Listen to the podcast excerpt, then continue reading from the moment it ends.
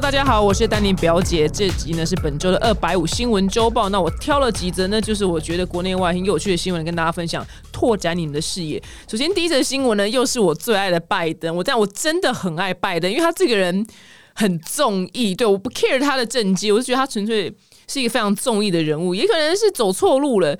拜登呢，对我来讲也是这样的存在。那拜登最近发生什么事情呢？就是呢，他在二十四号的时候呢，他召开了一个经济会议，就是一个非常非常震惊八百、震惊八万的会议。然后呢，就是在好像快要结束的时候呢，记者在收包包，然后有一个福斯新闻的记者呢，大声提问，就是拜登，他问说。拜登，那你愿意回答就有关通货膨胀的问题吗？你认为通货膨胀呢会造成就是其中选举到来前的政治负担吗？那拜登呢，他就是听到这题问题之后呢，他的表情就是完全没有变，他是一个非常一本正经的表情。然后呢，他就是居然说了一句话，叫做 “What a stupid son of the bitch”，就是多么愚蠢的狗杂种。然后全部人都听到了，但是大家应该是认为他他以为就是麦克风关了。然后他就是在骂那个记者问了我一个很蠢的问题，那讲话非常的难听，结果麦克风居然没关。我的老天爷啊！我要这个可以做成就是超多梗图的，你知道吗？对，然后但是我觉得这则新闻让我觉得。很棒的地方是，拜登做了一个后来啊，做了一个很好的事。反正有时候搞不好，我们不幸在日常生活当中也会遇到这样的事情。如果是老百姓的话，最有可能的是，可能你在上厕所的时候跟 A 同事在聊 B 同事的坏话。结果你们就出来的时候呢，发现 B 同事在洗手，就是这样子的状况。那拜登呢，他后来做了什么事情呢？他就亲自呢，就是打电话给福斯新闻的那位记者，他就跟这位记者呢本人道歉，然后他跟他澄清说，这个言论呢并非攻击，就是他个人是在就事论事这样子。那后来呢，这个记者呢就是在节目上面呢也说，哦，他就是接受了拜登的道歉，但是 也没有不能接受，因为他都已经道歉，但是。拜登就是推给说哦，我就是就事论事这样。那其实我觉得他就在骂这个记者。只是呢，以后呢，我们记得麦克风可能一般人比较没有机会遇到，是我啊，我个人就是不管去录节目什么干嘛的，这样因为麦啊真的是完全会忘记要关掉，所以我都非常的警惕自己，千万不能在身上别麦的时候呢讲一些无微不微的。但是我很爱拜登，因为他讲话还真是有够难听。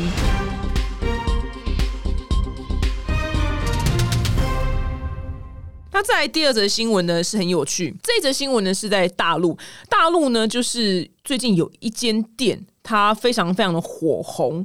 这间店呢叫做画眉，然后呢它就是在重庆店呢才刚开幕呢，就成为就是网红打卡的圣地。那这个画眉呢在卖什么呢？它在大陆只有八间店，但是呢它一间店的估计的价值是超过四十三亿台币。非常非常夸张的数字，这样子。那这间店是在卖，就是所有专柜保养品的小的那个赠品，就是譬如说我们去买就是专柜的时候。然后那个柜姐会送你，就是比如说你买大罐的雅诗兰黛小棕瓶，他送你就是小的期末，可能送一两个这样。他们就是在卖那个小的，那个小的的学名叫做小样这样子。那为什么他们生意会好成这样呢？是像大陆消费者他会说，比如说你在出差的时候要带小的啊，然后如果你带大罐正货的话就会很重。那你在办公室的话，有时候你可能想要用的话，你就你就带小的这样子。那所以呢？这是其中的一个原因。那在这个原因是因为正货很贵，但是小样它相对起来就是便宜很多。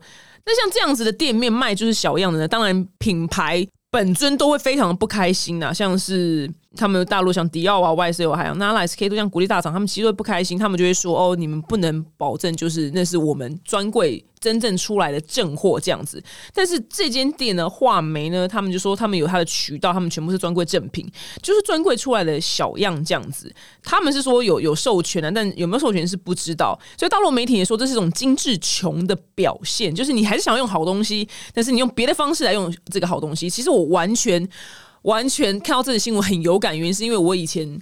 就是还在写部落格的时候，当年我是上班族，然后我非常的穷，所以呢，我真的就是会上网去买这样子的小样，对，因为我很穷嘛。那譬如说一罐霜，可能原价可能是一万多块，但是原本可能是五十沫。那譬如说它的小样一个是五墨好了，它的五墨可能卖，我随便举例好了，可能卖三百九一罐五墨很小的。那你我五墨如果买十个的话，不就是五十墨？就等于它里面的容量是一罐大的正货。但是三百九乘以十，我只要花三千九，这样三千九我可以买到一个一万五的东西。但是你当然要找到一个你能确保它真的是专柜出来的货源。那其实，在台湾就俗称水货商。就是以前在雅虎上面非常多，现在在虾皮上面也非常非常多。我就有朋友就在这样子的水货商里面上班，那他们的操作方式呢是，老板呢他可能跟百货公司买，可能譬如说一百万的礼券好了，然后一百万礼券他可能一次买一百万会有九五折，那你看这个零点五折就是他的扣打，然后再来呢就是他可能跟这个柜姐，譬如说批多少钱可能。随便举例五十万的货好了，他给他五十万的雅诗兰黛，随便举例小棕瓶，但是柜姐就送他可能两百个各期末的小棕瓶的试用品，所以这两百个是免费，所以他可以把这两百个拿去网络上贩售，但是可以去。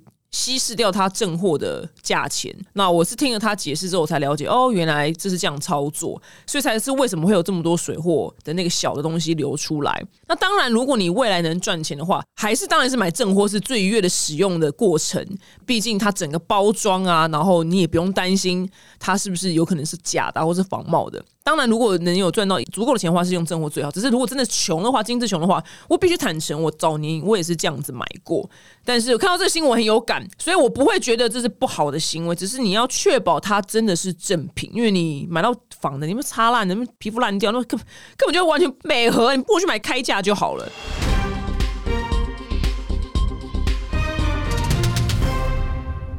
那在第三个呢？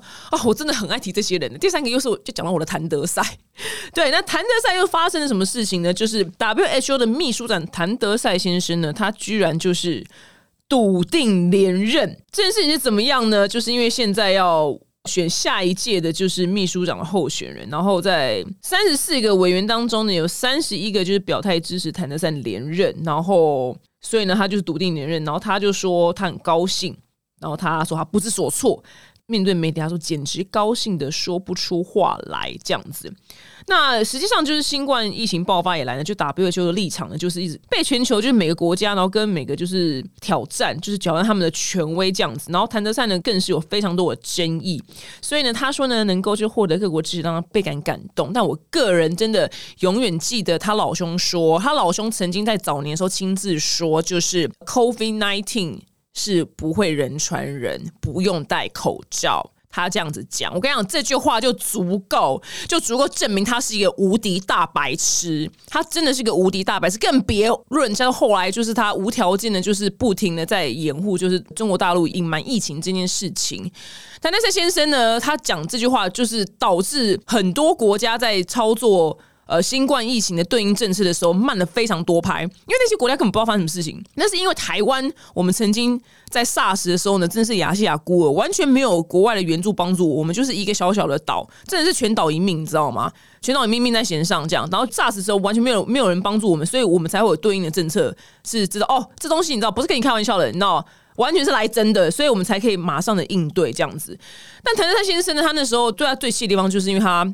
对台湾非常的没有礼貌，这件事情大家都知道。然后居然居然这个人说不用戴口罩，不认传人，他居然可以连任！我的天呐！我想这世界上真的没有天理好吗？每次人家问我说表姐表姐什么遇到渣男，然后很不甘心，希望他不得好死什么之类的，我都说拜托。渣男、坏人永远不会不得好死，他们都会活超好。我想谭德赛就是他，居然讲这种屁话，人居然可以连任哎！我跟你讲，他他当然开心啊，因为他在 WHO 干嘛？他就整天滑虾皮，OK？他就整天滑虾皮，and then 就下班就回家就吃饭，就这样。他就是在 WHO 就是滑虾皮，因为每次出来讲些屁话，他说：“呃，我们现在不能掉以轻心，我们下一波的疫情呢，随时都有可能来临。”我说：“干，这句话不是我，我也可以讲好吗？我没有任何的医学背景或是工位知识的高深背景，我都讲出这种。”话了好吗？就是他就说大家就是还是要勤洗手跟戴口罩。我说 fuck，就好像这种人，每次讲这种没有建设性话，人居然可以连任。这三十一个人就是他的狗，你知道吗？woof woof，他的汪汪汪，他的走狗，这三十一个他的走狗，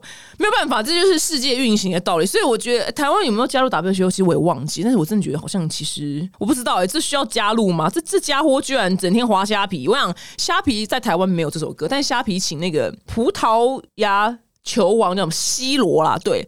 他请 C 罗，还有那个在新加坡他的代言人好像是成龙。然后呢，他们有首虾皮的歌叫做我不知道你们有听过，就虾皮哔哔哔哔哔哔哔，就是那个 Shark 的那首儿歌。然后他们就改成虾皮这样。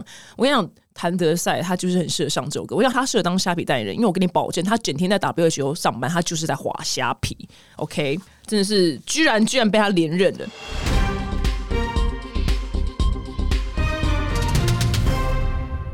再来呢是挪威的政府，就是邀请塔利班掌权后呢，就是第一次跟西方国家呢展开就是对谈，所以这是非常的重要的一件事情，因为。他们就是一个敌对的状态嘛。那挪威政府呢，就出资，就邀请塔利班政府呢代表呢，就是访问就奥斯陆，就三天，然后呢就商谈就是一些阿富汗人的就人权的事情这样子。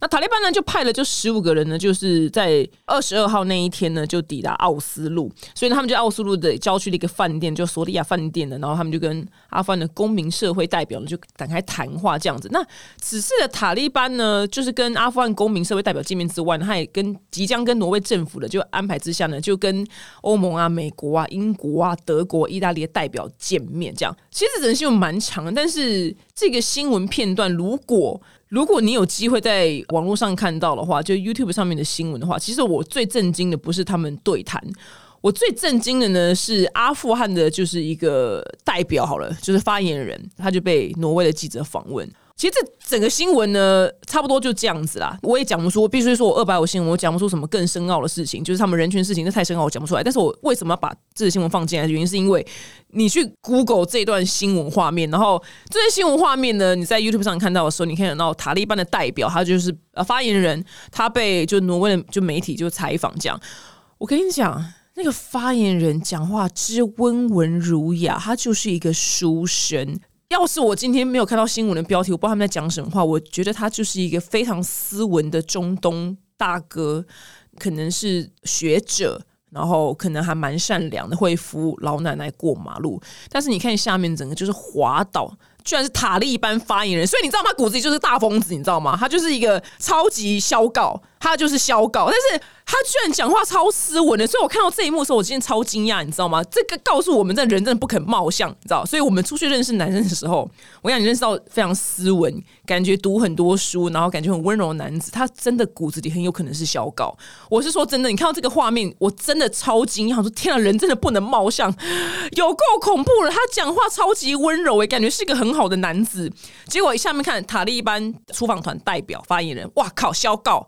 所以所以大家真的要记得，就是人不可貌相。所以我们在认识任何对象的时候，千千万万不能被那个人他所散发出来的气息，他营造出来的说话方式，而去判断他是不是一个好人。真的要经过一些时间的淬炼跟观察，好吗？如果你我拜托你们去看这一则阿富汗的这个新闻，对，你就打阿富汗空格挪威，然后你就看到这段新闻画面。他真的是一个书生，但是我跟你讲，其实他应该背后藏了一把枪。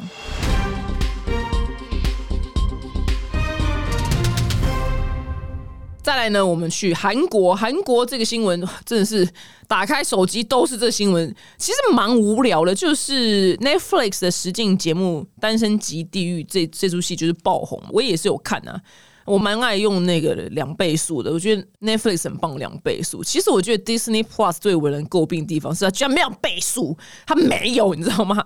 它只有前进十秒这样。所以我觉得啊，我好希望 Disney Plus 可以开发这个一点五、一点二五两倍速、一点七五的功能。那这个《单身级地》里面就出了这个宋智雅小姐，然后她也是，也就是我同行吧，因为她是也是美妆的 YouTuber。然后呢，她就是因为这节目就爆红，然后爆红订阅从五十八万飙到不到一百八十万，然后 Instagram 我不知道你们多少人，反正就飙到三百七十万，就是非常非常的爆红，就太爆！就身为一个远方的同行，觉得哇，真的是很爽哎，就是很羡慕这样，不会嫉妒啦，就正向羡慕。结果我就觉得哦，很美很美，看到她，我觉得哦，干，这是大美女，就连我是个女都觉得哇，我真的会很想要认识她，这样很美。结果居然我的妈，就红红不到一周就。跌入地狱，因为她被其他的网红发现他身上很多名牌是假货，然后他就写了一封信就出来道歉嘛，亲笔信。结果呢，他又再被发现，他在以前的影片里面，他送给他老爸了一双 LV 的球鞋，那双 LV 球鞋居然也是假货。然后再来呢，他现在又被大家生气的原因，是因为“泡菜”这个词呢，已经在之前，应该在去年吧，应该去年还前年，就是韩国已经证明了，就是泡菜不叫做泡菜，因为他们认为泡菜是中国大陆的四川泡菜，但是呢，他们的泡菜是叫 kimchi，所以是要叫新奇。哎。是蛮烦的，你知道吗？因为我们还是说韩国泡菜了，但不管他们，他们 care 那就是 kimchi 是新奇这样，然后他们觉得这件事非常的重要。那结果宋智雅他就在大陆的知名音平台上，哔哩哔哩上面呢，他上传一个影片，然后他在影片里面呢说自己正在吃就是新奇的炖肉，就是泡菜炖肉。我们讲泡菜炖肉，但是他的字幕呢去打泡菜两个字，所以韩国网友大怒特怒。我觉得韩国的网友也都蛮凶的，对。对啊，因为如果你在追韩星的话，你就知道韩国的网友真的比台湾的网友再凶个十倍，我觉得有。所以宋智雅小姐呢，她原本穿假货还没搞定，然后结果又因为新奇 kimchi 泡菜这个字被骂爆，这样，所以她就是把她的 IG 跟。YouTube 上面全部的影片跟照片都删光光了，然后他还拍了一支影片，就非常憔悴的跟大家道歉。其实穿假货这件事情当然是错的，只是我蛮疑惑，是因为我看很多韩国卖家不都是在卖，就是那 T 恤上面就写 Celine 啊，或者 T 恤上面就是写 Chanel，但是他们称之为翻玩，但只是可能身为名人，你要享有这样的名气跟这样子的财富的话。你有很多事情其实是不能做的。一般老百姓可以买那个所谓的那那个词也弄得太好听，就是盗版呐。但是他们就取了一个很好听的名字叫翻玩。那一般老百姓可以买翻玩的，上面写 Celine 的 T 恤或是 Celine 的帽子。但是明星跟网红是不行的。但是其实我也蛮好奇，他说你既然没有那个钱，你干嘛全身上下都穿名牌呢？就是因为他真的出场就是哇，目不暇接。哇靠，他手上是。卡地亚，然后像耳环是 VCA 范克雅宝，更别黄那个 logo 满满的迪奥的上衣、包包、香奈儿包包，各种。就算他可能有买一些真的，但是现在一概都觉得他是假的，你知道吗？所以他是做了一个非常错误的示范。只是他说他老板有钱，但就现在就不知道这话真的是真是假，因为啊，有钱人怎么会去买假货，对吗？但是我我我远方的觉得，就是假货这件事情，可能我觉得骂一阵子就差不多。够了啦，就是有必要那么凶吗？只是韩国网友是不放过他，但是我必须夸奖他一件事情，我觉得他化妆技术应该是真的蛮好的。就是我也身为一个美妆圈的小咖来讲，他我觉得他真的画的很好，因为他的素颜跟他的素颜跟他画完全妆还真的差很多。因为他画完全妆，我觉得就是韩团的那种，你知道美女，就她素颜真的很像。我没有得罪他的意思，但他素颜就真的不是韩团美女，她素颜就是何如云哎，就。哇哇，差异很大，但何润没有不好，只是就是何润不是韩团美女，你懂吗？何润是比较东方的美女。我说哇靠，那我只能说宋智雅她化妆技术真的真是好哎，她真是一个好的美妆网红。对，因为我化完妆跟化妆之前都是丹妮表姐，我没有从丹妮表姐变成韩团的美女，但她真的变韩团美女，我就觉得哇靠，宋智雅她化妆技术真好。但只是我不知道她这次可不可以爬起来啦，希望可以啊，因为我真的觉得穿假货这件事情。不到罪该万死是错误，但不到罪该万死。韩团韩国人真的好凶啊！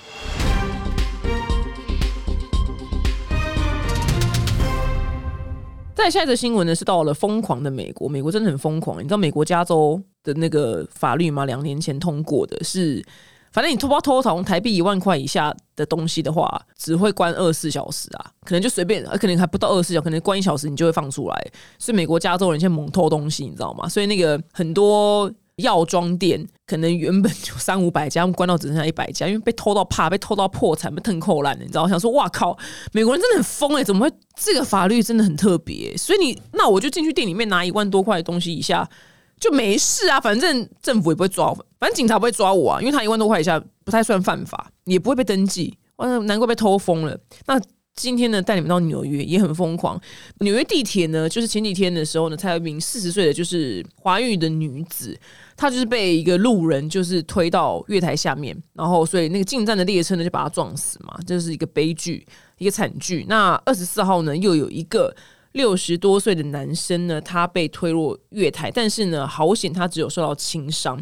那最近呢，就纽约地铁呢，就是把人推到月台下面的这件事情呢，就发生蛮多次的，所以很多就是民间团体就出来抗议，就要求就相关单位要做一些事情。那像那个四十岁那个华裔女子呢，她是被一个有精神问题的一个就是游民就是这样推下去，然后就这样死了。所以一个月内呢，就总共发生就三次的推人案，然后两个人死掉了。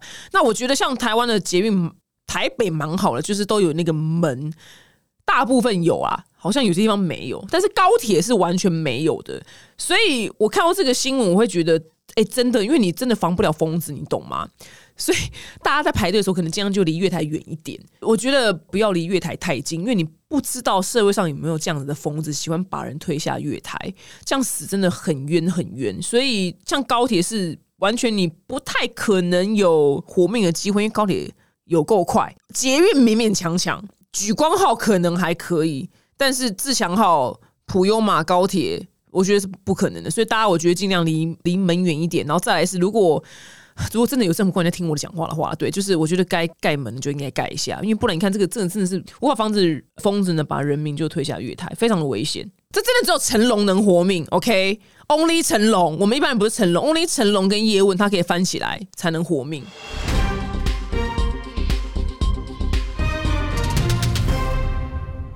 再来呢是意大利政府很有趣哦，他最近呢向联合国教科文组织呢，他提出一个申请，他希望呢可以将意式浓缩咖啡就是 espresso 纳入就是无形的文化遗产。为什么他们就是要做这件事情呢？因为意大利政府他就其实他也不是第一次申请了，他申请蛮多次，只是都没有人鸟他们。那因为他觉得说，就是一九八八年呢，就是他们就已经成立就是 espresso 的。研究所，然后呢？研究所还就是列出就是怎么样才是完美的 espresso，它其实有非常多规范，你知道吗？泡沫要什么一百二十秒不消失，然后颜色要介于什么什么，其实它是一个非常深的学问。它其实除了 espresso 之外，它还可以做成就是你知道吗？就我们常喝的那些什么拿铁啊、微博什么，就各种各式样的咖啡。所以它全球的收益每年哦，哎，很夸张哎。每年市场是一千两百五十八亿台币，然后呢，百分之九十的意大利人，他每一天都要来一杯 espresso。我个人是不会喝 espresso，因为很浓哎，这喝下去都觉得心脏有点不太舒服。我只能说，意大利人心脏可能真的是蛮好的。那反正他们就觉得 espresso 是我们意大利之光，它不是一个饮料，它是一个意大利社会的文化，让我们在全球呢脱颖而出。全世界每个人呢都在喝这个意大利来的这个文化，所以呢，我们希望呢。联合国教科文组织呢，可以把 espresso 就列入无形的文化遗产。好，那如果是台湾，台湾如果我们要申请，要申请什么呢？真奶，绝对是真奶。我想台湾发明真奶，这是世界上最聪明的发明之一。其实我个人真的不爱喝 espresso，espresso 很苦啊，它要做成其他的咖啡才好喝啊，新冰乐啊什么之类的。espresso 本尊我真的是它是大人的味道，但我觉得真奶真是太厉害的发明。台湾真奶里面还可以加什么？布丁啊，然后现在还里里扣扣大珍珠、小珍珠，还有芋泥，还有什么？我跟你讲，那个马古茶坊哦，马古茶房欢迎来置入我。马古茶坊这出了那个昂刀昏贵的一杯饮料，应该是马古吧？我的老天，我喝过一口，因为因为我在减肥，我没办法喝这么多，就喝了一口。哇靠！我的天呐，我真的后面有小当家龙跟凤在飞。我真的台湾的饮料哇，但是台湾只有如果只有真奶申请的话，好像很不公平，因为台湾真的很多饮料很好喝，还有。芒果上面有什么什么滋滋呼呼，你知道吗？就是上面有一层是起司的奶糕。我的老天爷！我在台湾人真的是饮料方面的天才，大天才，你懂吗？想说，Excuse me，意大利，你们 Espresso 要申请的话，我觉得我们台湾也要申请，因为台湾的真奶真的是一个非常伟大的发明。对，而且还各式各样。呃，你现在可以换燕麦奶，然后或者是你。牛奶还可以变成什么芝麻的拿铁，就是芝麻跟牛奶打在一起，里面还可以加珍珠的老天爷，还有什么里面还可以加哦？最近还有很常喝是里面是加杏仁冻，也很好喝，因为很清爽啊，然后就没觉得就没有那么 heavy，你知道吗？台湾的真奶也要去跟联合国教科文组织申请，不知道他们会不会理我们。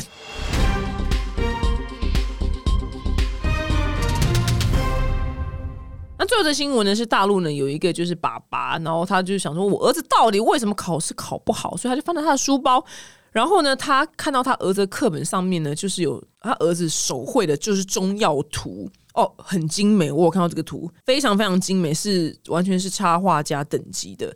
然后呢，爸爸把这个图片抛上网之后呢，就大家就压倒性的好评。但是呢，这个爸爸还是说。我真的还是希望我儿子就是可以以学业为重，就是不要在课本上就老是画画。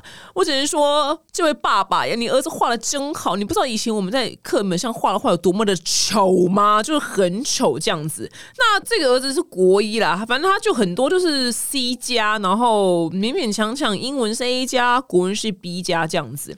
然后他为什么会画就这么多中药材呢？就是原来是他的阿妈。对他阿妈就讲给他听，就是非常多就中药的知识，所以呢，他听完之后呢，觉得很有趣，然后他又上网去找各式各样的中药材，然后把它们全部画下来。那这个手绘图曝光之后呢，就是很多网友就大赞说：“就哇靠，这现代版的《本草纲目》，他将来是中医师，然后很工整，画的很好。”那其实我完全可以理解，就是爸爸为什么很紧张，是因为我真的觉得东方人对于读书这件事情，真的就是从。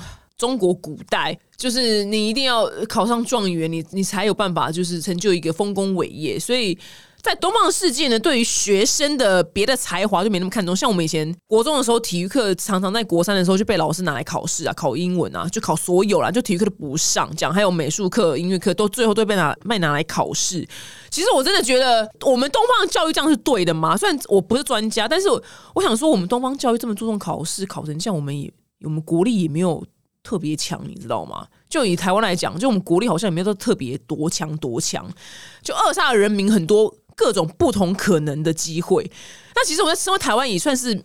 也没有到非常的差，因为像如果你生在新加坡的话，新加坡唯一的一土好像就是技师跟金融，就这样。还有香港金融，你只能 only 金融。那你看，如果他是一个香港人，然后他偏偏他很爱他很爱打篮球，然后他这辈子就没有办法就是成为一个篮球员呢。在新加坡也是，如果他他就很喜欢种田呢，他他想当一个农农夫大亨，就也没有办法。所以就是如果国家你非常注重考试的话，这会扼杀就其他很多可能性。但这件事情其实也是我一直以来觉得。我很不喜欢就是台湾的教育，是因为我觉得我在学生实习的时候，我真的上课都在睡觉。我跟你讲，不是我故意要睡，是真的就听不懂，或者是就是我真的觉得很无聊。所以我是画画，但是我没有画出一片天，因为画就非常的丑。但是这个小朋友他真的可以成为，不管他是中医师还是是专业的画家，我觉得我很希望他爸爸可以支持他做他想做的事情。哦，因为毕竟中国大陆更多。不同的机会啊！你看他们运动也很强啊，然后可能因为有很多插画家这样的需求，是不一定要念书，你知道吗？真的不一定。